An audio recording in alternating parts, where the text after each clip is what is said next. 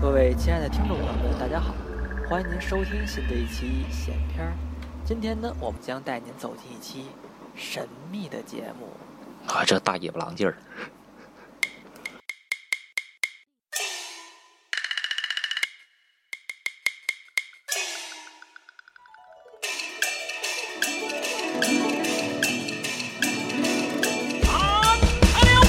路边的茶楼，人影错落，街上传来两三声吆喝，人前摇扇，醒目拍桌。各位看官，你细听分说。好，欢迎大家收听新的一期闲篇儿。哎，大家听到我的声音呢，哎，会发现又是一期新的不一样的节目。哎，我是小泽。呃，今天呢，确实也是这个丁老师不在，然后胡帆已经退出了啊。这个所以说呢，就由我来这个代班主持一下。呃，先介绍一下今天到场的主播，有我们的严哥，哎，大家好，哎还有呢，我们从有台租借来的主播牟宇老师，哎，大家好，哎，是我们清谈的主播啊，就是我们这两台中间这个是，呃共同的听众会发现呢，我是最近没事儿老上清谈串门去，哎啊，他们是一分钱访，不给我呀哎就。哎，他们就因为他们一分钱不给我呢，所以说呢，我就把他们负责人给拽来了。哎，划算划算啊！哎，其实呢，今天咱们聊什么呢？各位刚才听到有一小开头，很神秘的，嗯啊，那个磁性嗓音说神秘的节目。今天呢，既然有磁性的严哥，嗓音，哎，就是娘们儿的嗓音啊，啊，没听说过。您能扯压我脚？今天呢，应当压鸡嘴。哎，今天呢，咱们来聊一聊呢，蜥蜴人这句还不好说啊，蜥蜴人。嗯，哎，这个是一个非常神秘的事情。这个事儿是怎么着呢？也是我呢，这个前一阵儿刷抖音，突然看到这么一个事情，嗯一个人呢，用着非常跟那个跟戴尔逼似的这个嗓音呢，介绍蜥蜴人，嗯，什么，这个人生活在什么什么什么地方，就就巨傻逼那个人，知道吧？你这然后就呢看一营销号啊，就是，对对，就是就是傻逼营销号。我说这蜥蜴人感觉还行，因为我原来呢，我和严哥我们俩聊过那外星人儿。嗯。哎，是这口音吗？严哥，对变对是这外星人儿哎哎，哎，研究过这个，说这个蜥蜴人感觉也挺有意思啊。反正那个人的那营销号，反正介绍的玄乎其神吧，啊，颠覆了整个世界观了都。所以正经的把我们这个科幻大神严哥，在我们这节目咱这聊一聊这事儿，说一说啊。咱们一会儿咱们就交给咱们这严哥给咱们论一论啊。啊，哎严哥您现在您囵，嗯，哎，您看您是打哪儿开始介绍啊？这先说这蜥蜴人是怎么来的这事儿，这是怎么您怎么知道的这个？呃，先是这样，我是听你那天问我蜥蜴人，我就奇怪怎么会突然提到蜥蜴人这事儿，然后刚巧了，那天中午我们同事也是在那儿看蜥蜴人的视频，他是在那个 B 站上看的，我就哦，奇怪因为看，的营销也刷抖音呢。哎，对我说这 B 种站这么刷抖音人，对，其实很多很多这种营销号是 B 站、抖音两个平台，它都在运营嘛。是，哦，啊，有这样的这些人，然后我就跟着看了一点儿，我一看，我靠，这他妈不就洗稿吗？就把当年央视十套那套东西拿出来洗一遍稿，是嗯走进科学那些东西。裸的变活。嗯，对，然后刚才咱们也聊了，我就发现咱三个人都是这个当年走进科学的忠实观众受害者，受害者。哎，对，然后后来醒悟过来，原来自己是他娘的受害者，这受不了。哎呀，真是，然后那会儿真是小时候没少看《走进科学》，对刚才还聊呢。对，我说我小时候我这我我爱看《走进科学》，看到什么程度？就是他是每天是啊是周五晚上八点半还是几点来着？我忘了。嗯反正准时就那点儿，一周播一回，有时候是周四周五两天连播，应该是嗯我记得是。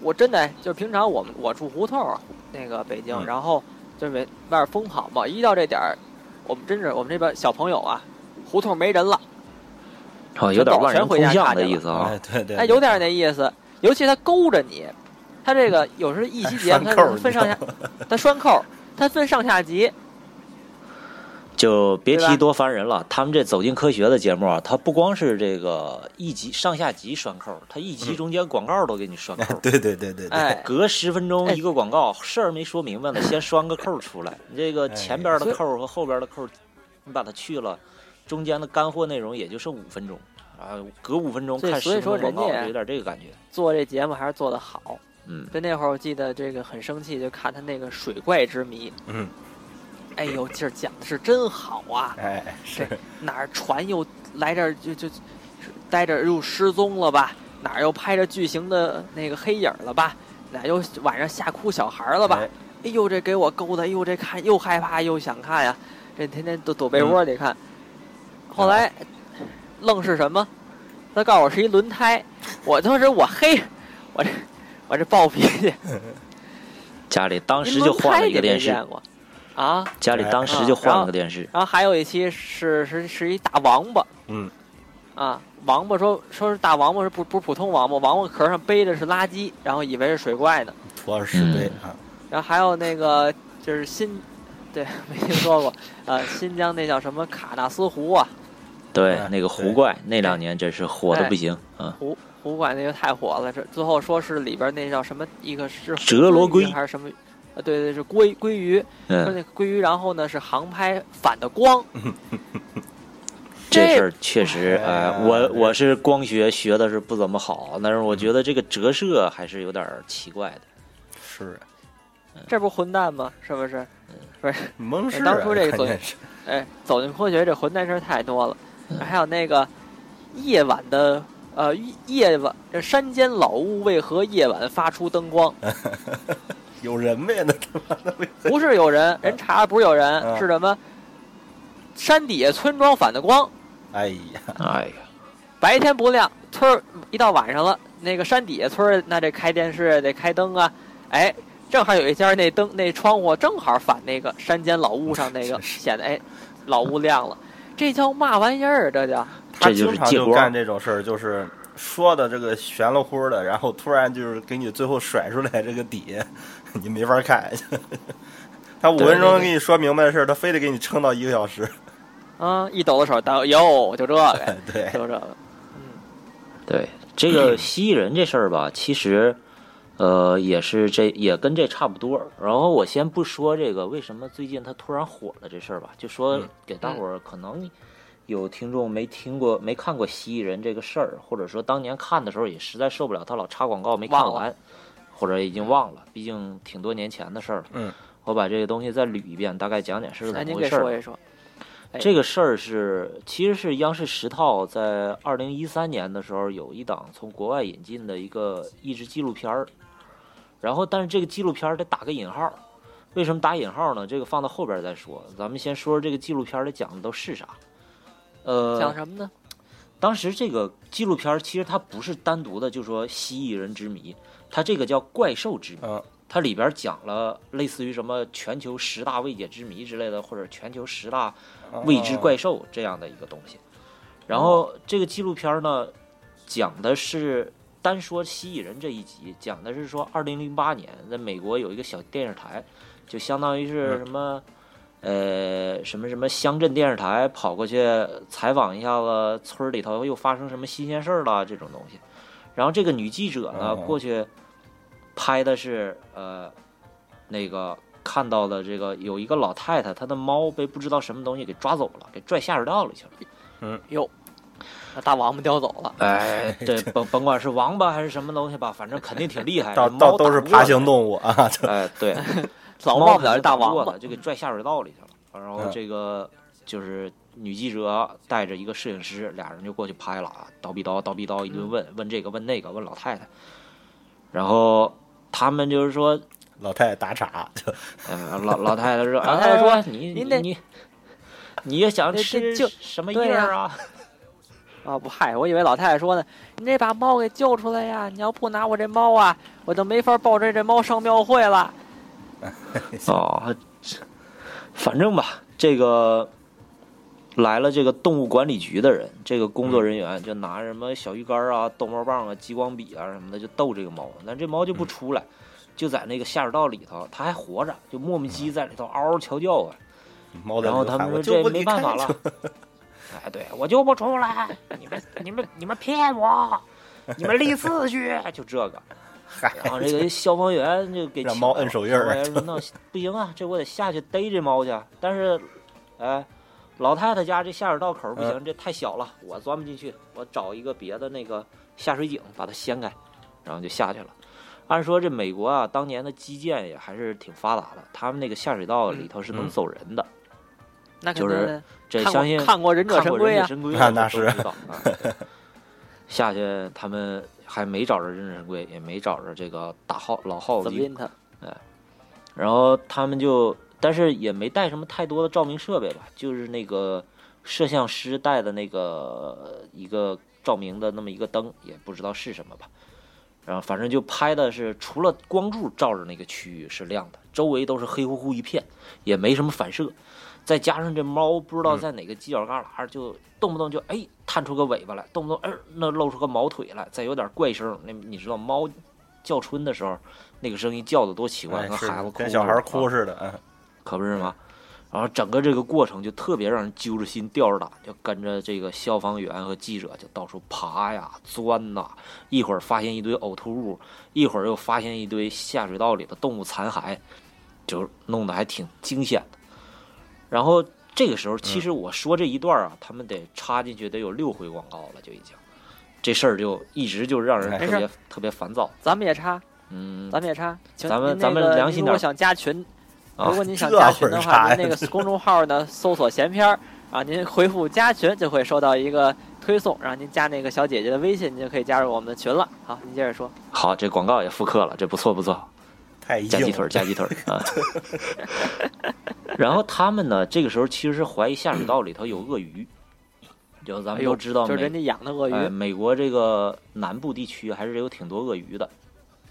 嗯，然后所以您这，么一说，好像我也看过这个。嗯，是就是说他们的这个南南美有挺多鳄鱼嘛，对啊，但是但是美国南部也多呀。我嗯玩荒野大镖客就是的时候也他们养没少打死嗯鳄鱼啊。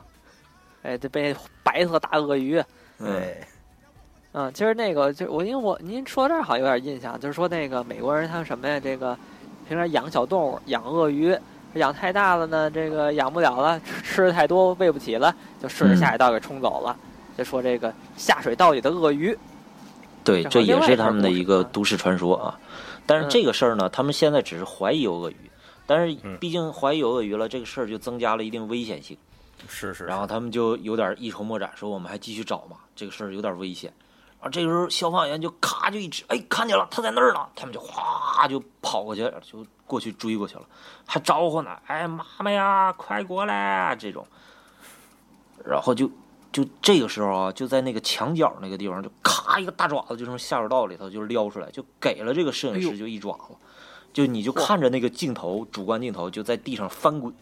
稀里呼噜一顿响，再加上人的尖叫声、女记者的尖叫声，还有那个摄影师的惨叫声，这个时候就在这种关键时刻，就又一次嗯插播了广告、啊！小泽，咱先不插了啊，反正就那是您怎么能抽听闲篇呢？您在 iOS 咱先不平台的荔枝插了不插了平台呀，太坏了。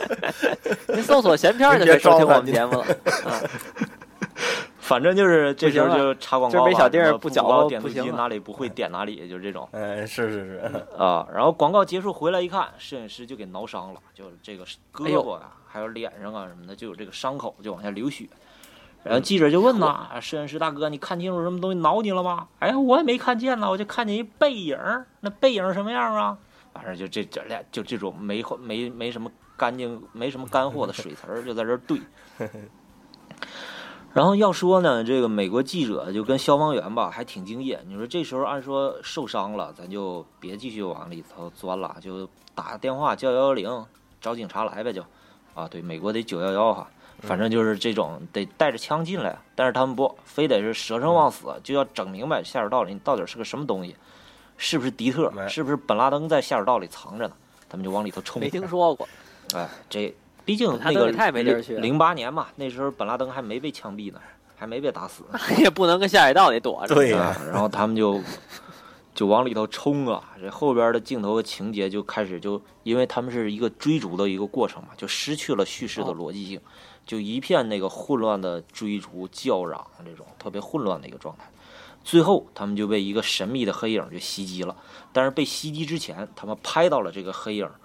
可以说是在低清摄像头暗光条件下能照到的最清晰的一个样子，就是一个人形但是长着你可以想象的一个蜥蜴脑袋的那么一个怪物，就一闪出现在画面里，就站在那儿跟他们向着，然后接下来就是一顿惨叫啊、翻滚啊，各种这个很恐怖的这个结果，还有女记者可能是对着镜头濒死惨叫的那个样子，就还挺恐怖的。说是这个事儿就造成了两人死亡，但是有两个人幸存了，不知道是谁活着，可能是，呃，我我这么想啊，一般来说消防员还是有点能力的，他应该能活下来。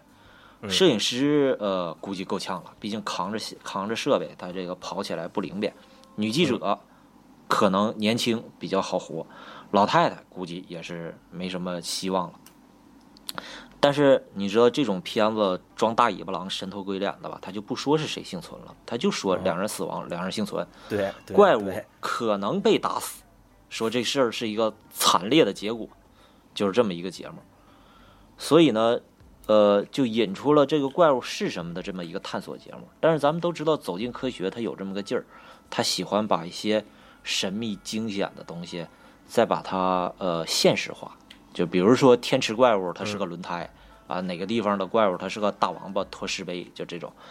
他们呢，接下来剪切下来的下一个节目呢，就剪成了是，呃，就是美国沼泽地区的一个巨大鳄鱼的传说，就它有点暗示你说哦这个下水道里的蜥蜴人其实它是它是鳄鱼，但其实这个原片儿是他们引进的，那鳄鱼原子学会直立行走也不容易原片儿这个蜥蜴人是啊，对呀、这蜥蜴人是一个单独的片子，是他们呃央视当年拿过来了之后，把几个这些东西又混又重新剪辑了一下子，按照他们的方法去讲。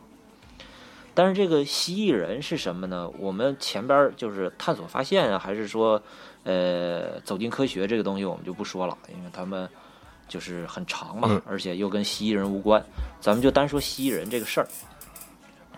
就是按照节目里的说法啊，还有包括后来很多人对这个蜥蜴人的研究，甚至相信蜥蜴人传说的这些人总结出来的一个结论，就说蜥蜴人可能是地球上最早存在的一种古老智慧生命，但是他们究竟是从恐龙进化而来的，还是外星人落到地球上，就是他们那个母舰坏了，就是没电池了呀，或者什么的回不去了，这这里头有肯定有一点争论，他们也分成不同的派系。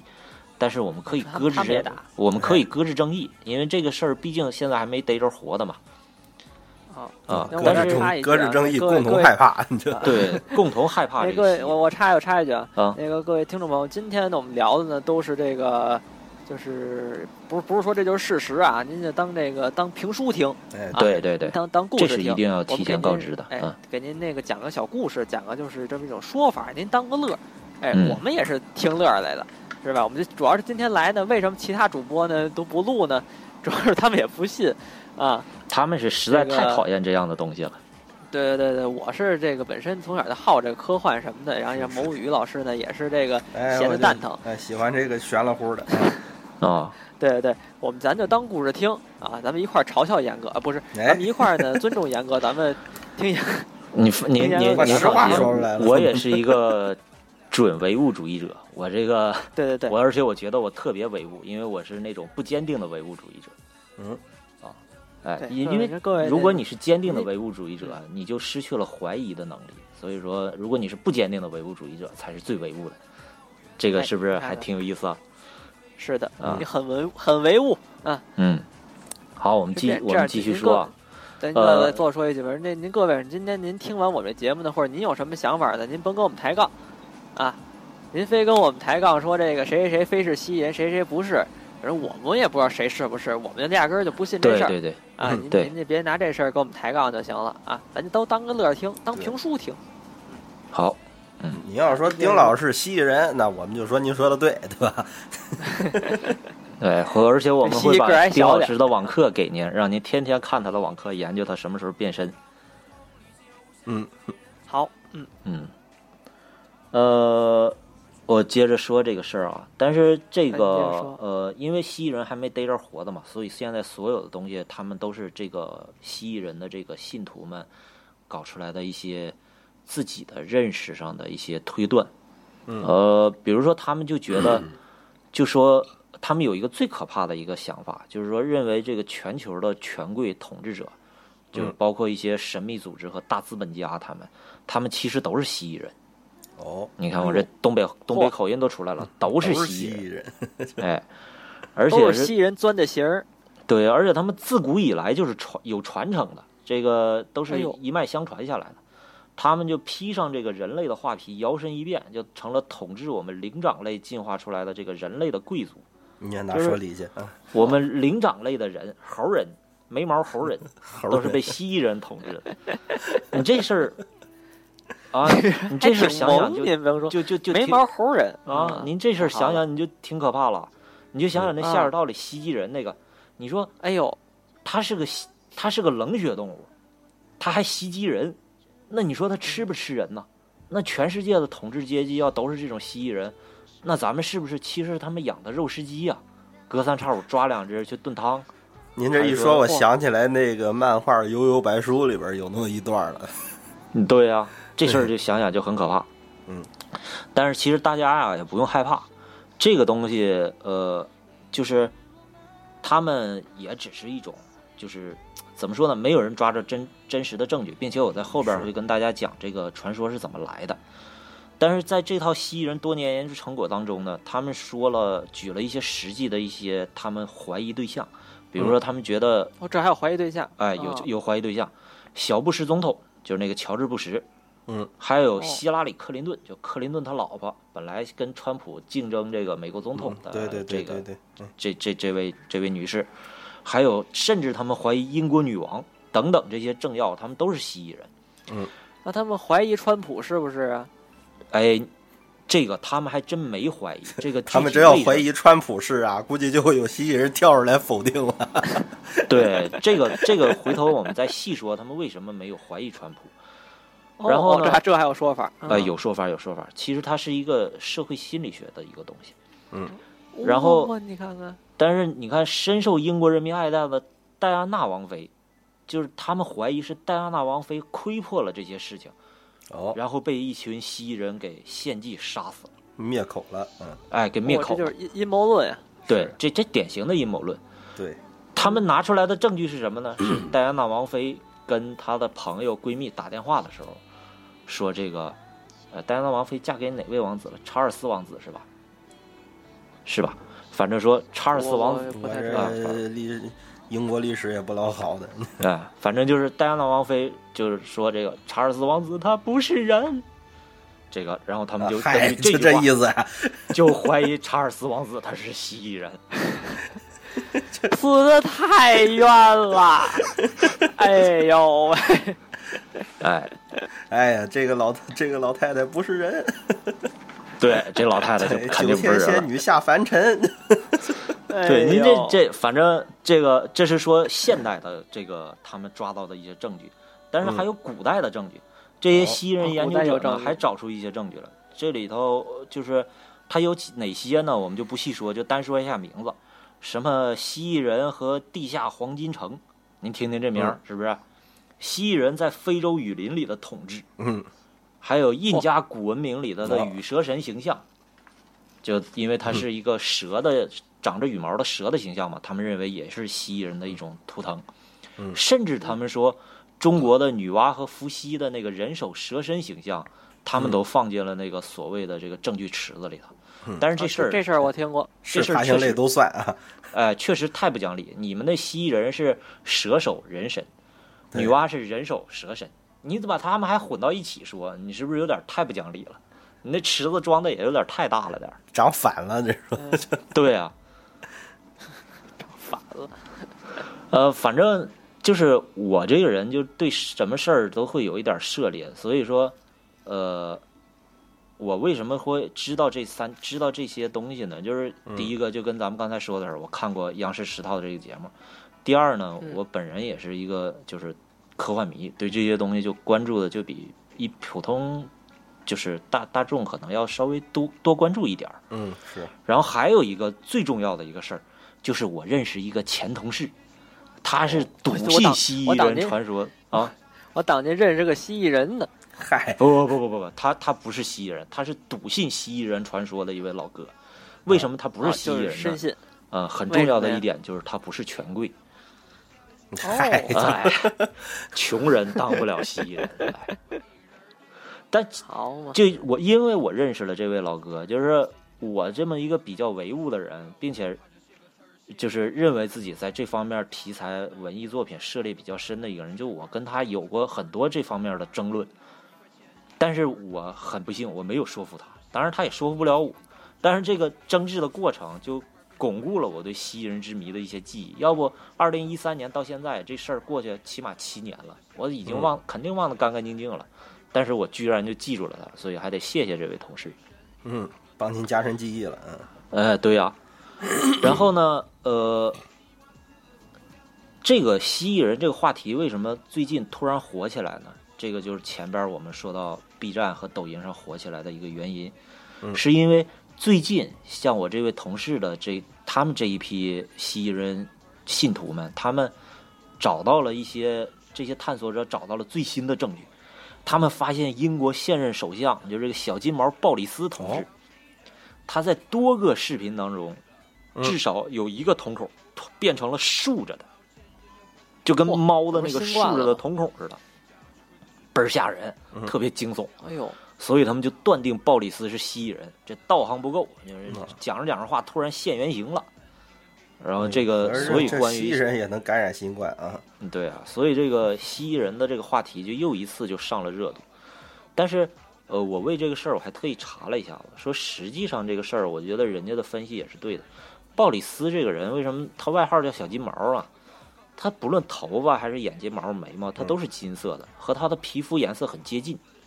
而且这个西方人的的眼睫毛就比较长嘛，他有的时候在讲着话的时候吧，他眼帘儿一垂下来，在视频里头眼睫毛他这个，你当他是一个刘海儿，它又分了个缝儿，就遮住了他那个瞳孔的两侧，就显得瞳孔就变成竖着的哦，啊，所以就他们就不认可说这是眼睫毛造成的，他们就我也认为看过有个说法，就是单纯的说是 PS 的，呃，说这个我 PS 的话吧，嗯可能有点儿过于那什么，有点儿过于就是否定人家找证据的能力了。嗯人家还是认真的找证据了的。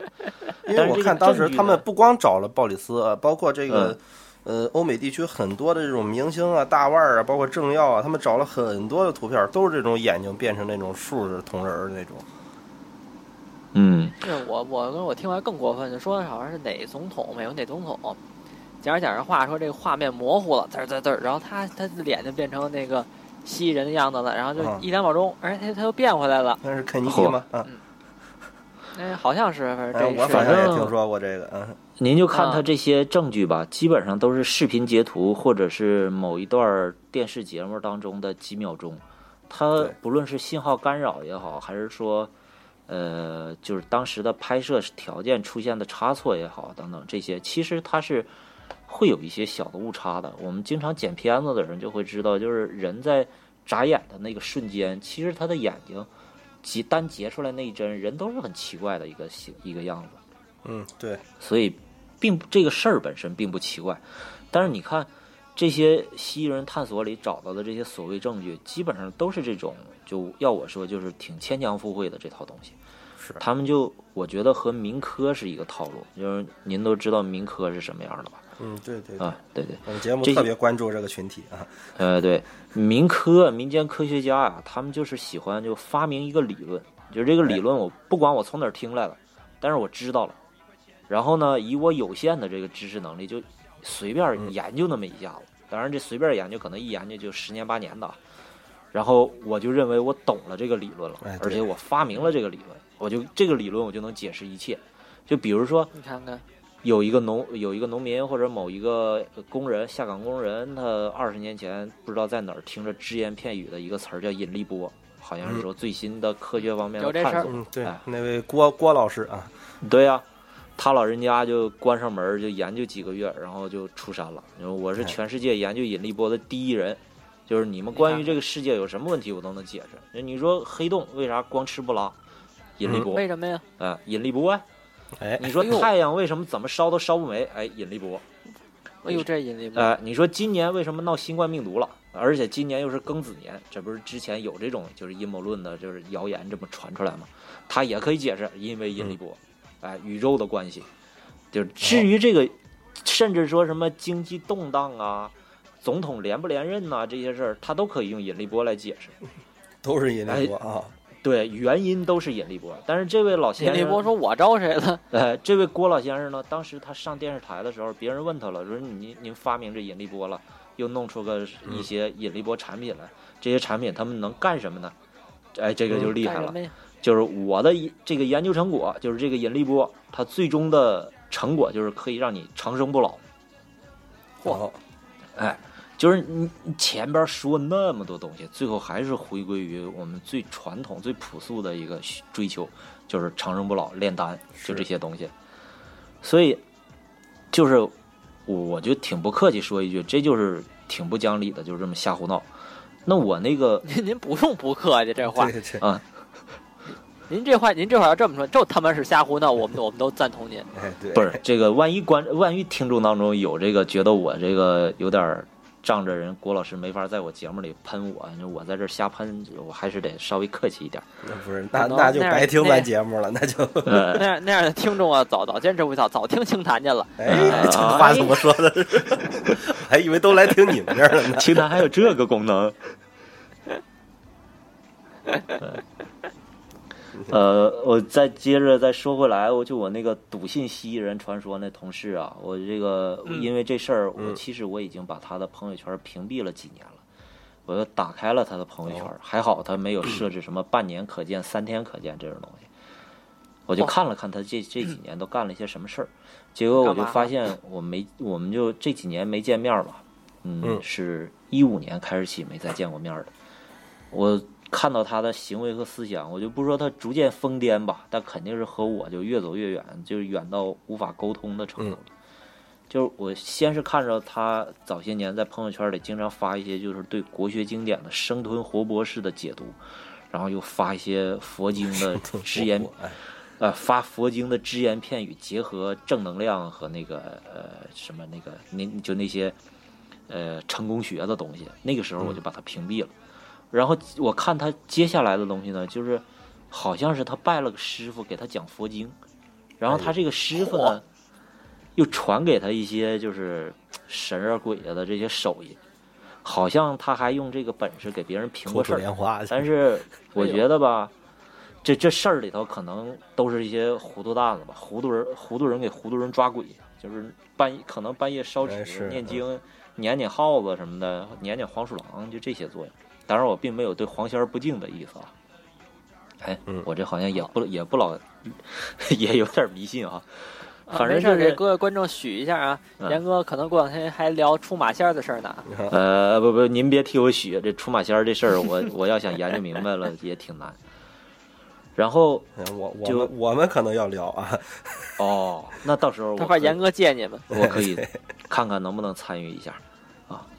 而就是更厉害的是，他这几年，因为他其实也是个设计，要不怎么是我同事呢？就这几年，他用玄学的方法解释他的设计，就是什么我新做的这张图，我把 logo 放在正中间了，logo 两侧分别点缀了一块石头，就能镇住这个项目的风水，就啥啥的，就这套东西。好家伙，他能不能用玄学解释一下如何让这个 logo 变大的时候更小一点儿？呃，这个我估计我见面跟他聊了，也许他还真能给我说明白了，但是他他他他就是这么一个状态。我估计也是被客户欺负的实在没招了啊，他想办法拿这个东西去告诉客户你别改了，有点这个意思你说这些甲方啊，活活把人逼疯了，你啊。真是但但是他这种行为其实就是特别典型的咱们中国民间的一种传统迷信吧。嗯是嗯，然后但是你说这个迷信它只是属于中国人了吗？其实它肯定不是，全球人都迷信。嗯，他都会没有办法解释他的事情的时候，他都会想办法去去找一个，呃，他能够理解得了的一个东西，哪怕这个东西是一个神秘学的一个东西。然后咱们就说说蜥蜴人这个阴谋论它是怎么来的，就是有这么一个哥们儿，他就是发明了蜥蜴人的这个阴谋论传说。他本身哦是始作俑者，呃始作俑者，他是一个英国作家，叫大卫·沃恩·艾克，这个怎么拼咱不知道啊，我英文太差。真绕嘴。呃，这哥们儿本来是 BBC 当体育节目解说的，嗯，哎，他还在英国的绿党当过发言人，哦，所以这哥们儿他首先他很能说，然后呢，他这个理论诞生于九十年代，历史其实并不长。他说是九零年有一个通灵者告诉他，就是他这个大卫沃恩艾克，就是这大卫啊，他是带着某种使命被派到地球上的一个治愈者。然后呢，呃，接下来灵异世界将向他传达一些信息。所以在一九九一年三月的时候，这大卫老哥就开了一个发布会，他就自称自己是上帝之子。随后在一个什么电视秀上面吧，叫什么 Wogan Wogan Show 什么的这种东西嗯，他上去说预发了个预言，说英国将在一年后毁于地震和海啸。当然，咱们都知道九二年英国并没有被地震和海啸毁灭，所以他这个事儿就成了一个笑柄。你要不然要不然后来鲍里斯怎么就成了蜥蜴人呢？对呀、你但是这个大卫老哥呢，他没有因为这事儿就受点打击就退缩了，他还是一个挺英勇的人，越战越勇。他很快就开始出书，出了很多书，这里头包括什么？你就听这书名啊，《真相的共鸣》《最大的秘密》，就都是这种书。然后在世界各地开始巡回演讲，跟各地的阴谋论这些阴谋论爱好者就开始串联啊，就加群啊，那个呃拉论坛等等等等这些吧。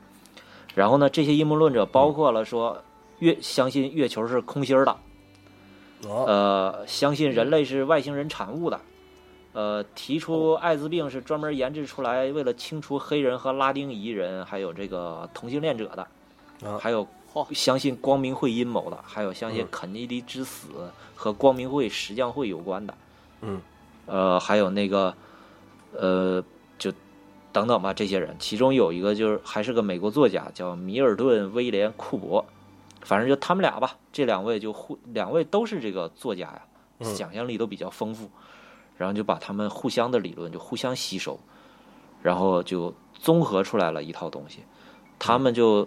综合出来的理论说，这个世界所有的精英分子组成都是由一个秘密社团网络控制的。哦，哎，嗯，光明会血统的家族，呃，核心成员就包括了洛克菲勒、洛克菲勒家族，还有罗斯柴尔德家族。罗斯柴尔德家族也是一个很很很悠久的这么一个阴谋论吧，说这个西方世界的西方世界的钱都在他们家手里攥着，还有什么英国皇室啊，就等等这些，然后他们像他们是核心，然后再把他们的势力像珍珠像蜘蛛网一样向外辐射，又嗯控制了包括共济会、骷髅会什么乱七八糟的吧，什么玫瑰十字会、圣殿骑士团。哎，不是这圣殿骑士团不是《刺客信条》里头的吗？对呀，对呀、反正就是所有他们能他那意思想得到的就是把玉璧给东西应该控制了刺，对《刺客信条》应该是根据这些的传言做出来的，应该是。对，有可能，对对对他应该是这样。毕竟《刺客信条》出现的还是比较晚的嘛。嗯。然后，总之这些吧，他们就把所有阴谋论者玩剩下的东西都揉搓到一起，就嗯混合成了这一套。然后甚至糅合了一一个比较好的一个书，叫《地球编年史》。嗯。然后里头提到的有可能存在的外星创造论、外星生物创造论，嗯就说我们地球的生物有可能不是本身从地球上演变演进出来的、演化出来的，是由外星生命去干预出来的。就总之吧，把所有东西都混合在一起。我觉得这个《地球编年史》跟这个艾泽拉斯编年史的文学价值是一样的。哎，反正就就这些东西吧。然后甚至这里头还有一个南非的巫医，这位这位巫医大哥呢，他自称在津巴布韦被一个女外星人抓走了，然后他和这女外女外星人大战了三天。然后这位巫医提出来的外星生物蜥蜴说，就是他认为他说外星生物是长得跟蜥蜴差不多，就那个那个样子，所以蜥蜴人的外形就从这儿才看清就开始出现了。哎，这这是这个其实我也听过也差不多，就说咱这个人类啊是怎么、怎么来，就是这外星人呢，就是说这个说咱们这个咱们东方人呢是有一个星球叫天龙星，嗯。啊，天龙星座这外星人来咱们、哦。来地球上呢，和把咱们地球当时那猴啊给捏了，就给这猿人啊给他给他误了啊，然后做实验和这人为哦。产生的这个人类，咱们是咱们现在黄种人，哦，哎，叫咱们是咱等于咱们几个呢都是这个天龙天龙星人后代，啊，然后说这个这个欧美那边人呢、是天狼星座的，天狼星座的人 下来呢，给这地球这猴儿给捏了，哦，咱们是小龙人儿，给他们是小狼人儿。哎，给这猴儿捏您就看了以后呢，这套剩下这套说法啊，什么天龙星、这个天狼星，嗯嗯，剩下的是这个 天马哎星的，说这个是 黄头发，这个白皮肤，蓝眼睛。然后当时我嗯听这个，我当时我就就挺逗，我说这个这外星人也是没事儿，你下来都捏猴干嘛呀？嗯，您是猴猴儿招去了，这这猴儿是怎么多吸引这外星人呀？对呀，然后后来也，然后来哎，后来那人真的哎反击我呢，还嗯，说你这不懂了，你看过《山海经》吗？我啊，说我这多少有有点了解《山海经》。嗯，这个说嗯你你看这哎，这里边那些怪物，什么什么这个带翅膀的龙，带翅膀的老虎，这都是外星人捏完以后这个产生的这个变异，嗯哦你，知道吧？失败物种，说是被咱们哎失败的物种，咱们人类呢是这个这个这个 捏算是成成功的实，哎对对，成功的实验品，它不是专捏猴，它都捏。都捏。我说 那我说那那您您您您想捏就捏吧，是是不是？这这反正当个乐儿听也挺有意思，是，嗯。嗯，而现在我看这网上现在好些人就是以这个就觉得自己东方人就是以天龙人自居的嘛，我看好些人还是哎优，越咱们这么说啊，这就欠让路飞打一顿。嗯 咱们这么说啊，对对对两个事儿，这事儿一说就不攻自破。第一个，中国的星座里头有没有天龙座？我对星座没什么研究，但咱们中国人，我我印象里头是中国本来也没有星座这一说，对吧？咱们是按什么六丁六甲星宿那些东西。星宿星宿宫位，凭什么他这个 这些年才有的这个？我我觉得是从《圣斗士星矢》开始起，我们知道大家开始研究星座星座这个事儿对对啊。这这中国人又是从星从天龙座来的人给制造的。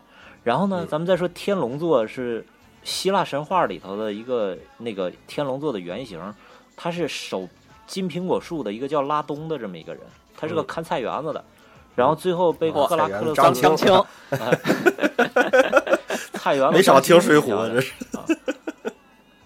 赫拉克勒斯张青怎么呢是这个希腊神话里头大力神，嗯他是那个他弄个蜜蜂把这个拉东给蛰晕了，然后给嗯砍死了，就死了都不霸气，就这么个就这么个地方，就仅仅是因为这个星座的名字叫天龙座，然后他们就往自己的祖先头上牵强附会。我觉得这帮人也是脑子，哎，算了，不细说了。是有个龙就行啊，粘龙那对，有个龙就行，沾龙就行。你知道哎，沾龙就算。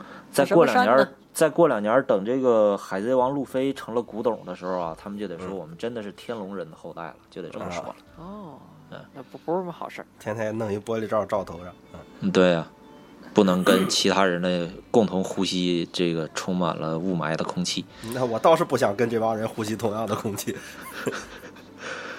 反正吧，他们就说这个，就是发明出这套蜥蜴人理论了之后吧，说这种半蜥蜴半人类的混血，后来就成了各国的王室政要。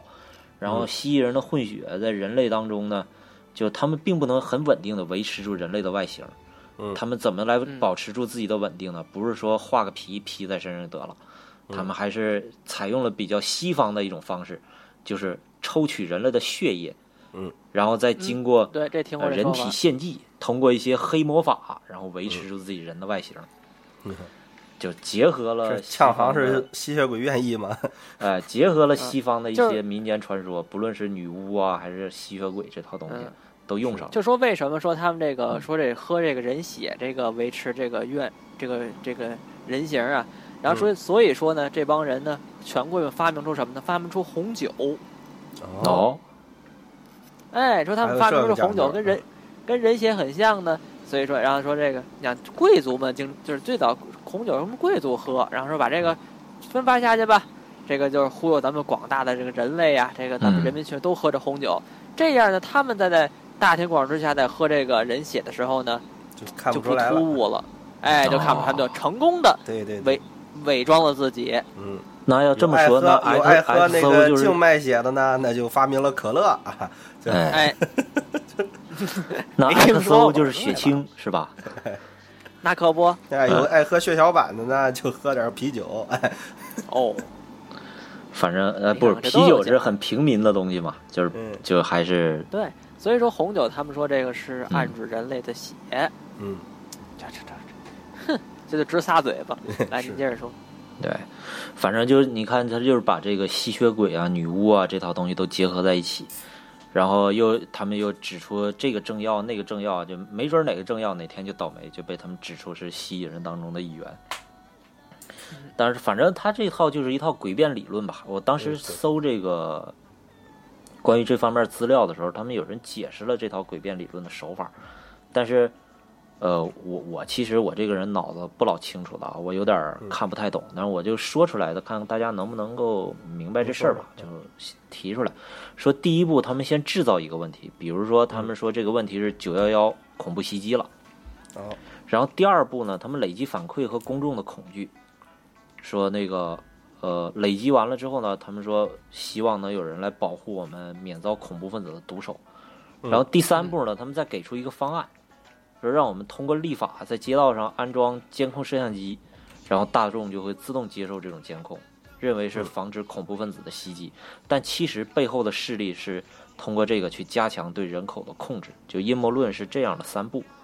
对，呃，他所有的事情，所有的本来是一个呃很很摆在明面上很简单的一个事儿，他们一定要在背后认为有一个就是莫须有的这么一个势力去。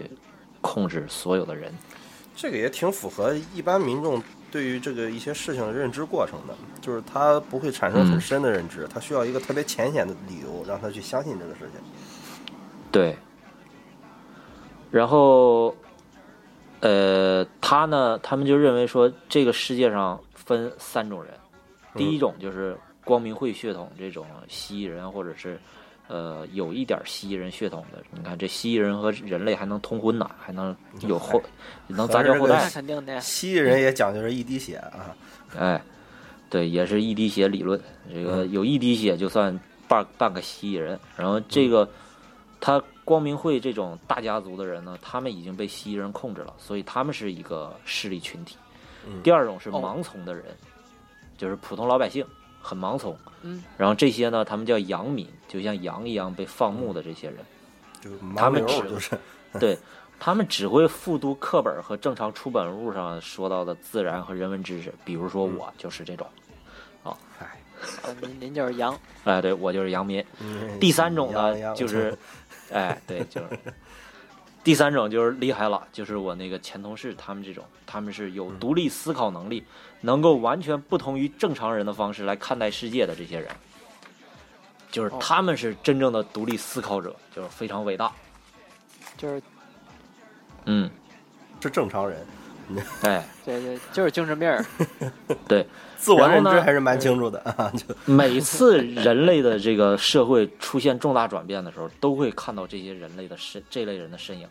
然后好消息就是，当今世界这样的人越来越多，因为听这个大卫老哥演讲的人越来越多了。嗯，坏消息是呢，盲从者，比如说像我这种人，就是针对他们这些独立思考者发言也越来越多了。所以就是双方也在处于一种争执之中，就打起来了。哎，对，反正基本上也跟现现阶段这个互联网其实我觉得，嗯，哎，其实这事儿挺挺挺正常的。嗯，就比如说我第一次接触到这种事情是在上初中，嗯，因为现在小朋友或者咱们接受信息的方式太太多了。对，就我第一次接触东西都是初中，我我看那本书，那个呃，月球的背面，好像是叫这个名字。嗯嗯那我觉得说就挺有道理。嗯。因为当时就是小朋友，就是阅历也没那么多，然后见识没那么多，也没那么广，他说的还很很有道理嘛。他这些东西特点就是说的有鼻子有眼儿的，嗯，对、啊，有鼻子有眼儿，不能说有道理，就是、就是有鼻子有眼儿。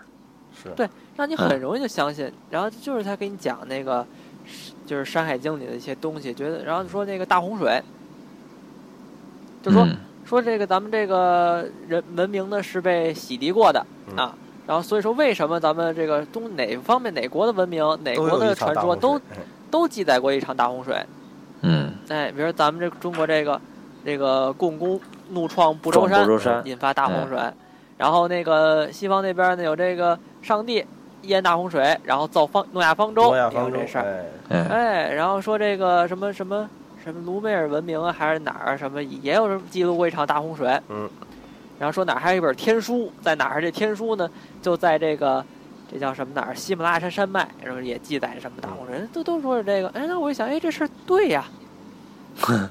对，其实他想们这确实那您仔细一想，其实你你想这个，他这个几大文明的这个大洪水发生，如果是在同一时间，我没考究过啊，如果是在同一时间，那也有可能就是咱们现在所谓的这个地球变暖嘛，它有一个冷暖的周期嘛，那段时间那就是冰川都化了，然后就满世界闹洪水，也有可能。其实就就是这种事情，对，嗯对呀，就他给你讲的有鼻子有眼儿，哎，让你你觉得哎这很有道理啊。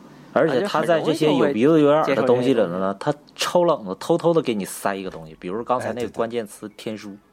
嗯，嗯，对，就是这意思。前边你相信了说各个文明都经历过一场大洪水，好嗯塞进去个天书，你一不小心就把天书当真了。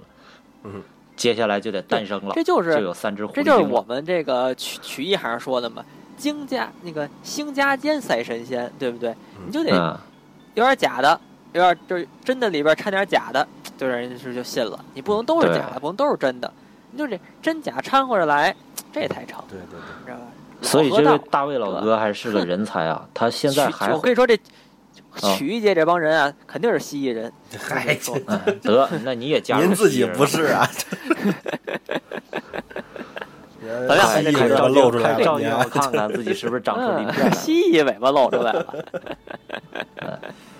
所以我就老信哎，咱们还是接着说回来啊，这么胖，这大卫老哥，他还现在还活跃着呢。他今年有一个最新的杰作，就在英国，他宣嗯做了一个视频，宣扬什么呢？说新冠病毒是可以顺着五 G 网络传播的。哦结果咱们都知道啊，新闻里头就是这个这个英国人就到处去拆这个五 G 基五 G 那个基站塔嗯什么的啊是，是各种闹腾，就是让英国政府就把他给介入了，就把他这个视频删除了。然后这些你这一删除，他们反而闹得更凶了。嗯对一删除，了他们这些相信蜥蜴人传说的这些人就认为这个大卫老哥遭到蜥蜴人迫害了。哎，就这样。是呃，反正他们这些各种各样的这些阴谋论传说吧，他们都就互相查着、吊着，互相佐证。就，而且咱们再说到这那个，话说的对，对他们就互相佐证，这这话说的特别对，我觉得。再说到美国这个地方，因为其实现在确实美国是世界现在全球最发达的一个国家嘛，不论文化输出还是经济能力，咱们都得是跟着人家看齐的。所以说，呃，美国人相信的东西很容易被传播出去。呃然后美国人呢，其实他们最爱的就是阴谋论，嗯，他们就认为，他们这些年的一些传说，他们认为说穆斯林光明会是由蜥蜴人组成的塔尖儿，然后呢，穆斯林光明会控制着共济会，然后还有美国政府是一个影子政府，然后再控制着全世界，然后这个影子政府呢，利用了传媒和影视，故意矮化了白人男性的形象，然后拔高黑人男性还有穆斯林男性的形象。然后污名化白人，让白人男性在大众面前的形象就越发的卑微。这就是刚才好，您问到说，呃，为什么特朗普不是蜥蜴人？因为特朗普宣扬的是白人至上嘛。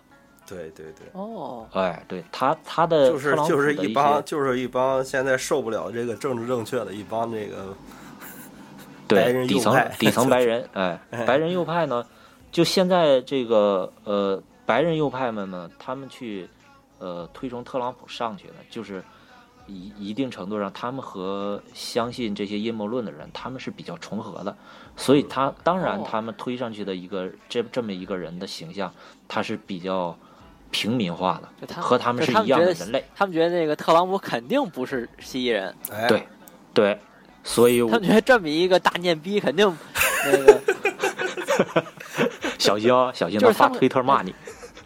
他他他骂我好了，啊，就是这个他们可能觉得，你看刚刚说了，说说这希说希拉里是蜥蜴人，对啊，行，咱们咱们不能投他，他他肯定是蜥蜴人，哎，对啊咱咱们投投投谁呢？哎哎哎，这这人念太好了，就投他吧这这。特朗普好，这我他从小他们家什么样我们都见过，他他就是我们这个呃标准的正宗的美国红脖子，就是总之就把他给推出来了。但是咱们得说啊，就他们这些阴谋论的这个事儿，其实它折射出一点东西来。你这还是说我现在年纪大了才能体会到了。你要早几年我是个小年轻的时候，我也没琢磨这些事儿。其实就是，呃，就是我的一点经历吧，就我发现，就咱们这个社会上或者是这个世界上吧，上层的人和底层的人，其实咱们都快分化成两个物种了。就阶级之间的鸿沟就越来越大。就咱就说日本和美国这种就正根儿的帝国主义国家，就他们阶层固化到就咱们中国人都难以理解的程度。了。但他们那么夸张的，毕竟我没亲身在那儿生活过嘛，我就说点我身边的，就还不那么严重的情况，就是有那个家庭环境出身特别好的，然后又富有又有知识的那种那种学阀家庭出来的孩子，就我们闲聊一些呃社会热点热点问题的时候，就他们真的是能够问出来一些就何不食肉糜这种这种话来的。是现在 B 站上这种人特别多呀。对呀、就是比如说那个，呃，呃，这闹新冠肺炎，大家都躲在家里头不能出来，然后有的家庭就困难了，嗯然后他他就会很奇怪，你为什么困难呀？你为你你吃不上饭，你不会叫盒马给你送外卖过来吗？就类似这样的话，就是他就是会问出这种很奇怪的事儿来。然后反过来，咱们再说另外一个底层这个角度，咱们看到的一些人呢，就他们能想象到的大人物，就想到顶尖儿了的吧？你想想是什么？《小时代》，就是郭敬明老师拍的《小时代》，嗯就那种好，似乎是呃上海滩贵族生活的那种东西，但是稍微接触一点有钱人的都知道他们那些东西是有多假，但是他们愿意相信这个事儿，然后愿意经常说我是杀马特家族的沙家三少，类似这种自称。沙家帮是吗？哎，对，就是杀马特家族嘛，杀马特贵族嘛，反正就就就是这种社会隔阂嘛，就好像，比如说黑人现在正在街上闹着呢，那他们为啥这么就这么闹腾？明明是一个挺有理的事儿，但是他不知道去阶级斗争，他就知道打砸抢，然后因为他们就嗯教育就就学到这点东西，没学过，学过别的东西也用不上，然后他就知道说，我现在上街闹一闹，我开心爽一下，然后抢几双鞋卖了，明年我还能买点嚼棍，买点饭吃，就得过且过。然后，嗯，美国总统他又是一个特别典型的，从小就含着都咱都不说金汤勺了，他那简直是含着金铁锹出生的一位。然后就他跟受害者家属，这比还是一出生就给拍晕了是吗？啊，比金汤勺大呀，他那他他那大呀，金铁锹。他老人家跟那个受害者家属对话的时候，受害者家属抱怨说，他连装模作样听听我们诉苦都懒得听，就就说自己的，各说各话。包括说咱们前阵子 B 站那个后浪的视频一出来，朋友圈就先是你就很明显看见朋友圈先是一部分混得挺好的，呃一些人就转这个视频说，哎呀真好，真是真好看的拍的真好。然后紧接着就风头一百八十度大转弯，就变成批判啊！你们是前浪，你们是后浪，你们爸爸是前浪，你们是后浪，我们就是沙子呀。那个天门山翼装飞行的女生，呃，本来是呃，人家是搞极限运动，不管怎么样是挺不幸身亡了的。但是网友们就开始找他的问题，说极限运动就本身就是有钱人作死的一种玩法，就你可以看见这个，其实社会割裂很严重了。然后呢，有有这么严重的一个社会割裂摆在这儿了，那你说你还指望着大伙儿能理性的讨论问题吗？就变成了那种，呃，我认为我不是蜥蜴人，所以我不会有机会爬上去，我不会有机会就是落在这儿了，嗯啊，对，是落在这儿了。然后再说，你说现在都有这么个说法，说原先都说二八定律，百分之二十的人掌握着这社会百分之八十的财富。是，呃，但据说这二八定律现在也早就失效了，现在是九十五比百分之五，就百分之五的人掌握着百分之九十五的财富，所以在这些，呃，就是西方世界资本主义国家嘛，他们就在他们眼里头，这些大人物就是怪物，他们就是一个神秘的黑暗组织，一个神秘家族。要不要如果不是这样，那我就解释不了为什么财富都集中在他们手上。那所以这些普通老百姓其实他相信阴谋论，他没办法，他就是一个逃避机制，自我保护。嗯要不你说我祖祖辈辈勤勤恳恳的劳动，我当个好人，然后还活得这么艰难，这事儿我怎么解释他？所以你看，就是这些神秘的东西吧，它其实存在根源还是挺现实的，它它肯定还有生命力，隔三差五还得再热一次。啊那肯定的。嗯，对呀、所以你看这次疫情，这大伙儿日子过得都挺不容易的，那这话题热起来，其实也是挺正常的一个事儿。哎啊，对，就是所以。对，所以我也没必要跟我那个同事抱有那么大的敌意去说人家，我应该对他适当的理解，拥抱他，对吧？但是有可能人家还嫌弃我，这不好说。对对，没有人看您还有问题。反正我就还跟一帮说相声录什么节目？嗯我说我我我我我我我就抡了这么一堆这一大堆东西，就是我这次挺有意思。收集来的。啊，而且当然了，我估计听众中听众们当中也会有挺多人对我的看法持相反意见吧，因为我最常听到。最常听到的一个说法说，你不能证明这些东西一定是假的，你拿不出证据来，所以你嗯凭什么你就一定要否定它？我承认，我承认是这样，就好像咱们之前聊外星人一样，我承认说地球在这个宇宙当中太渺小了，就就跟一粒灰尘似的。然后咱都不说宇宙有多大，就宇宙中比较大一点儿的天体，都在地球面前那都是祖宗辈儿的大个头儿。嗯，那我当然不能自大，就认为宇宙中只有人类这一个文明。但是同样，我也认为我们足够渺小，所以说不可能这么快就被那么多高级文明、那么多神奇的文明早早的关注到了，把我们当成是啊、当成那个实验动物一样关注。实验品。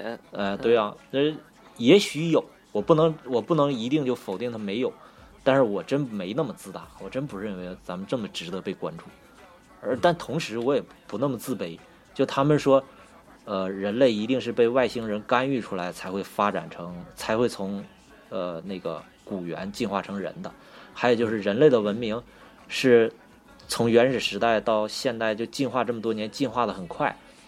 是因为被外星人不断的教你新东西，然后让你学会了，就是，就是就是一点点儿的科技进步。我认为这个你又过于自卑了，太不相信自己祖先的聪明才智了。因为毕竟，咱不说那个什么吧，咱不说原始时代多少年吧，人类文明几千年发展到现在，我一点儿也不奇怪，它就是一个加速发展的一个过程。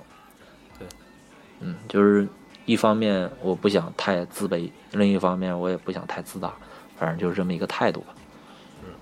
嗯，哦，我我我我我说完了，很很干巴巴没事，其的说其。实这嗯这东西吧，就是这个饭后这闲谈，哎，这这几个人哎对，好朋友什么的，哎，嗯。实在没什么可聊，聊这事儿也挺有意思，这就是哎正经的闲篇儿啊。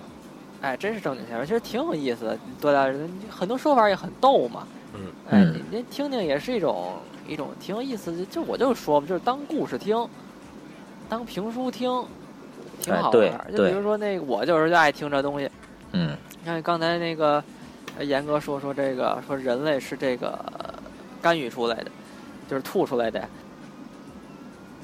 干预，我还反应了一下。什么玩意儿？干预，哎，啊啊啊啊！那会儿这这是闲篇老梗，心理干预嘛，对不对？啊，好吧，心理干预啊，啊，那是胃里干预。哎，我那对我那会儿听了很多这种很有很有意思的事儿嘛，就是说这个刚才说天龙人这是一个啊，然后还有说这人类这个为什么说是这个被干预说？你想现在人类进化的进化出来的，他们是都是反着，是不适合这个在大自然生活中这么一个状态，嗯，嗯对吧？就是他们说这个呃没有毛发啊，说这个重要器官啊、皮肤什么的都是暴露在外头的啊，嗯这个没没有生活能力什么的。嗯哎，挺有意思。他们讲这个，哎，讲的也都头头是道的。然后说，还有就是说这个，呃，上古神话也都挺好玩儿。嗯这这叫那叫什么什么塔来着？呃，就是什么什么那空中花园，啊不是玲珑塔，塔玲珑的海。嗯，嗯 就是他们说建一什么塔，然后说刚开始说世界上啊，整个人类都是在一起的，啊，哎，就一块啊巴别儿去建那然后啊，巴别这这什么塔？巴巴别塔什么？对，巴别塔也叫通天。啊塔。对，说那个说那个神呢都是住在上头的，嗯，然后说这个人类呢嗯齐心协力说我们建一大塔，哎，上上上上上，而神发现呢人类呢慢慢要接近神了，就给他们给塔给扒了塔扒了躺下了。嗯，扒了躺下了，扒躺下呢然然后人说不一样的语言。对，给人都分散到世界各地，说不一样语语言，就是现在咱们人类这个情况，挺嗯好玩儿。你说这个这个事情，然后最最混蛋的，我还听有人说，我说这个事情呢有被记载，啊，记载是什么古什么苏美尔苏美尔文明呢？说记录在一个羊皮纸上，有人记载这事儿，啊，然后说说那个说还只记着什么事儿呢？就只记着这个妈妈和这个爸爸这个发音，嗯哎，说世界上这个是很像的。啊，嗯全球是统一语言，妈妈爸爸对。对对，哎，对，说只只有只记着这些东西嗯，这就是我刚才说的这个星加间，嗯哎，，真的和假的结合。那我跟您说一更厉害的，嗯我跟您说一更厉害的，全世界的羊都发出同一种声音，咩咩咩。这更可怕，他们也是一个统一的文明。哎呦，了不起了！真是，哎呦，这太太太太可怕了。这个您但凡关注一些科普账号，就明白为什么这个各国的语言，这个妈妈爸爸发音都差不多啊。对啊，嗯，因为这是人能够发出的最简嗯单的两种声音。嗯，对只是我们把这两种声音定义成了这个意思而已。对，嗯，对，是这意思。嗯，然后嗯说这个，说这个美国呀，其实呢很早呢就被外星人控制了。嗯。说为什么美国科技啊什么很发达，就因为他们这个出卖咱们人类的基因和外星人做交易。真要有外星人那么厉害，哎，真要有外星人那么厉害，用不着美国出卖，人自己拿个大抄子过来抄咱们就行了。对。人还那么客气干嘛呀？这是，哎，这就等会儿这就矛盾了，是不是？那美国人您说卖的是这蜥蜴人的基因呢，还是普通人的基因呢？嗯，他会不会卖混了呢？这都嗯说不准。嗯，混了也没事儿，能杂交。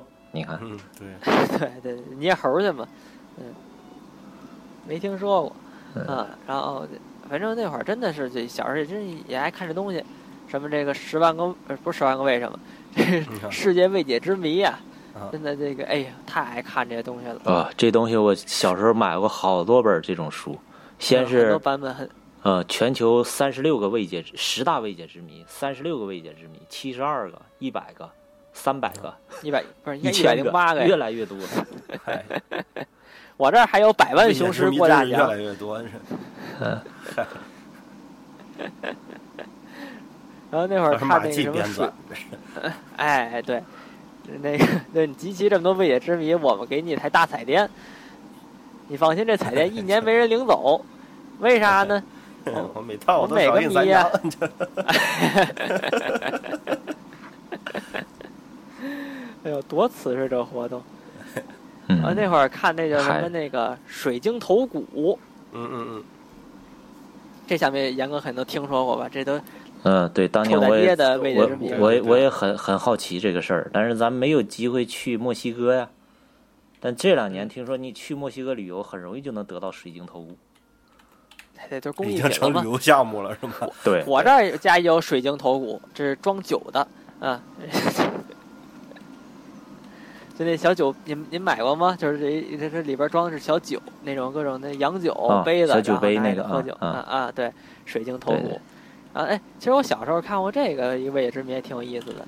当时也是，嗯就是说这个，哎，这从金字塔里啊，挖出这么一个木乃伊，嗯，哎，不是木姨奶啊，木乃嗯，伊，哎，那挖出这范围姨奶怎样啊？那这挖出一木乃伊呢，木乃伊啊，这拿这个 X 光一扫描啊，发现呢，他这心脏这儿，然后先是先是听心脏这儿跳，有心跳，哦，嗯，咚咚踏，咚咚踏，在那儿跳，喂喂哦喂喂，在那儿跳，然后一扫描呢，发现这心脏里有一个这个起搏器，嗯，了不起了，哎哎，说这是未解之谜。啊。然后这这是一版本啊，这这是我小时候看这故事，这故事印象很深刻嘛，当时觉得这很神奇嘛。跟着后来呀，这书越编越混蛋，怎么呢？真的这块儿我说一句假话，我我我不好。后来又有书写这事儿呢，也是一样，前面都是啊，从这金塔里挖出一木乃伊，这木乃伊呢听着心有噔噔噔噔有心跳声，心跳声一扫描发现有一起有一个这个起搏器，然后这这几个科学家呢给这木乃伊啊是怎么着是这个电机除颤了一下还干嘛呢？那木乃伊啊说话了，好，哎，说了这么两句话，没人没人听得懂，前轱辘不转后轱辘转，这是 哎，然后就说这个说这个这未解之谜，从这心脏有没有起搏器起搏器这事儿这，么重要个事儿，他们不把它录下来，你说也是浪费啊。说木乃伊说什么不知道啊。后来呢，这嫂听到啊，嫂子说中国有这么一个科学家叫赵泽，说他好能知道这个 这个而且要往这杨教授说的话什么什么意思？你学会了，然后我就在那儿过去，堂堂堂堂这么一说，给了我五百万美金。哎，这这不是我预500言吗？哎，我听说呢，这个哪儿啊？这个这个这个呃，埃及又要挖出这么一木乃伊来，又要说话。嗯这事儿呢，你想不想学呀，严哥？我想学啊，您快说说他说的是什么你？想你想学，那我不能这么跟你说呀。我是我我怎么学，您这怎么学呢？我我是给人当儿子学来的。那我给您当听众吧。哎呀，多逗啊！您在这这里蒙人，你说您能蒙着谁呀？您对啊，谁没听过这段是怎么着？巧妙不巧妙，搁这儿，可是这就是一新电话我话给。您出一主意，您下回啊去我们节目蒙那谁，蒙黎明去，他控，你知道吗？哎，应该蒙北将啊。哎，这个，这你看这就写出一新电话嘛，对不对？嗯以后这叫木乃伊说话，叫木乃伊说话。啊，既然咱们这个节目其实还有点时间啊，现在刚那个呃一小时十分钟，呃严哥再给我们分享几个您听的比较有意思，或者某宇老师分享几个您听的比较有意思这种未解之谜呢，咱们聊一聊，我觉得还挺有意思。我听到的呀，嗯，大成这冷这没准备，这这冷不丁一问的确实是我得这个炫想啊，这严哥肯定知道的不少吧？或者您再给我讲几个阴谋论也挺有意思的，刚才听也挺好玩我其实是已经过了那种对未解之谜很有兴趣的时候了，因为我对这东西一次一次失望之后，不是您您就那个批判的讲讲您原来听到那些未解之谜，哎，咱们有的听众呢可能还是还没到那个境界啊。啊、咱们这么说吧，我就随便说一个，就说，呃，有一个说法说，最近这个嗯从九十年代开始起，到现在二零二零年这三十年，人类的科技没有出现本质上的进步，啊、就总是在重复着之前的事情，然后把这些东西应用到了极致，包括你手上的手机啊，包括一些大型的工作站、服务服务服务器电脑啊等等这些东西，甚至包括说卫星啊等等这些东西，都是在九十年代之前人类做出来了，登月啦，然后那个又能发射卫星啦等等这些，然后现在把它更精细化、更应用的更极致。说人类的科学走到了一个死胡同，为什么走到死胡同了呢？是因为在那之前，他们说有一个说法，说是二战的时候德国人受到了一些外星人的一些启发和教育，然后呢，二战之后他们输了，苏联人和美国人把这些科技拿到手上了，然后再经过研究啊等等等等这些，在九十年代的时候呢，呃，把这些东西就都九十年代之前都开发出来了，有这么一个说法，但实际上是什么呢？实际上是二战结束之后，哎，世界形成了美国和苏联两大阵营嘛，啊，搞冷战，然后双方就吊着劲儿的，就是我得我得在嗯。任何事情上得压你一头，我你这边你派了你放了一个猴子和一个狗上太空了，那我这边就得嗯放呃你这边放个狗上太空，猴子我这边儿就好捏嘛猴子上太空，你放猴子上太空了，我这边一哎。哎我这边有李加加林就上天了，然后有李加加林上天了，那我们这边就得是登月，就这样吊着劲儿来。其实那个时候啊，是一个呃，有点是嗯，怎么说呢，傻大黑粗，不顾那个危险，就是硬往上上的那么一个状态。这三十年呢，呃，他们说这三十年人类科技没进步，这事儿其实实在是有点冤枉咱们人类，还是有进步的。就是量子力学的研究新成果其实有挺多，只是因为我们普通老百不姓真的看不懂了，已经。呃，对，对，以前他们研究的什么那个呃火箭的燃料的新配方，你跟他讲一讲，说火箭这个新配方，它能够烧的时间更久，烧起来更有劲儿，嗯这事儿老百姓能听懂。你现在跟他讲量子力学、薛定谔的猫，啥猫连我这种科幻迷我都，对吧？我都不敢说我 能看到。处于一个啥非死呀非生的状态哎对就就叠加态啊，对，所以他就他就否就否定了这个东西，就所以就是这个事儿，他首先是否定了，二一个是，你就真的就觉得当年那些东西就真的是凭空出现的吗？火箭上天和和窜天猴本质上能有多大区别？无非你要这么说不讲理的话，那那火箭就是窜天猴的技术极致化，你 这事儿说的就太不讲理了。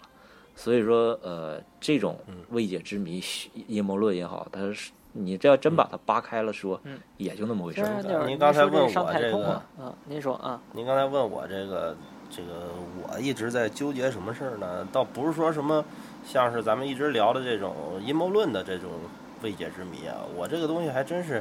确实是现在的一个可能是未解之谜，嗯我不知道最近有没有新的学术观点说出来，就是这个即视感。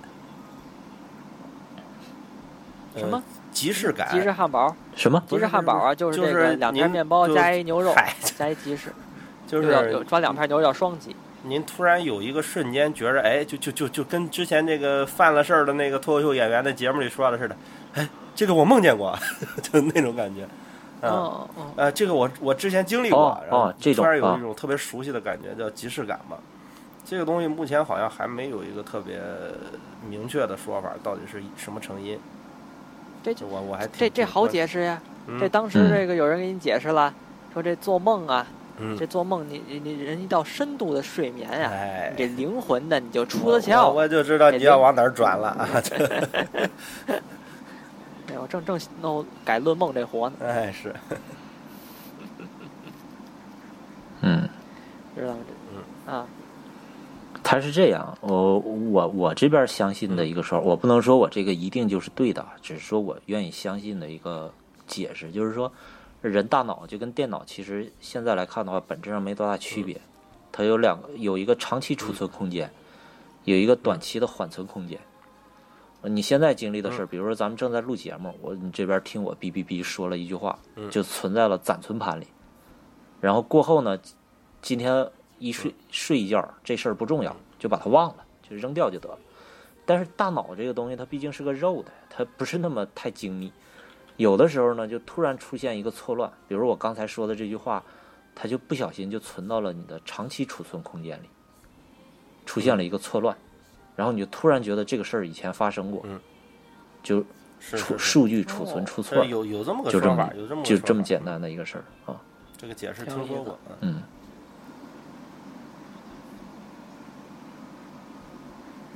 还有说什么？刚才则说到灵魂有什么呢？说灵魂的重量是啊二十一克，么说的，这了不起了。就说人人活着时候一称啊是这么重，等人一死了再一称，哎少了二十一克，嗯。不不是之前还有一个特别玄乎的说法，说是做了个濒死实验，也不知道他啊是怎么称的，就嗯是也不敢有一个人乱说。在那儿，啊，在那儿躺，啊在那儿对有怎么着是躺着还是怎么着？哎，突然要嗯。给他整死，啊整的死的差不多了，突然发现哎他轻了，然后过一会儿他又缓醒过来了啊，他又变重了，嗯。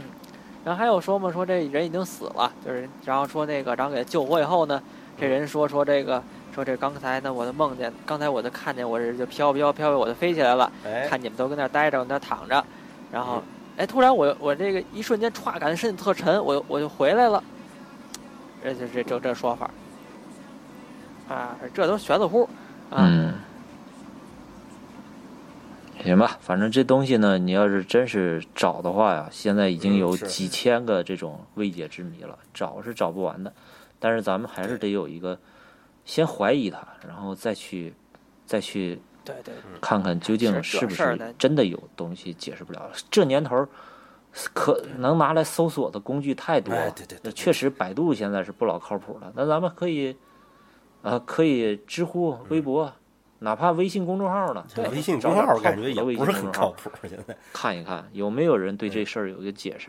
嗨实在不行的话觉得这事儿当个乐儿就完了。实在不行，您可以上我们闲篇儿微信公众号留言，然后看看有没有我能哎，我我能对，您要是实在您有什么想不开的，您就 您就微信的公众号呢跟我们留言啊。那怎么搜我们公众号呢？您就打开公众号搜索“朋友的闲篇儿”，您就可以搜到我们的公众号了。我发现咱这一期他妈都是广告，广告太多了，您这也是。嗯，反正挺有意思。如 哎，行，差不多了啊那啊要不咱们目时间反正啊也差不多了。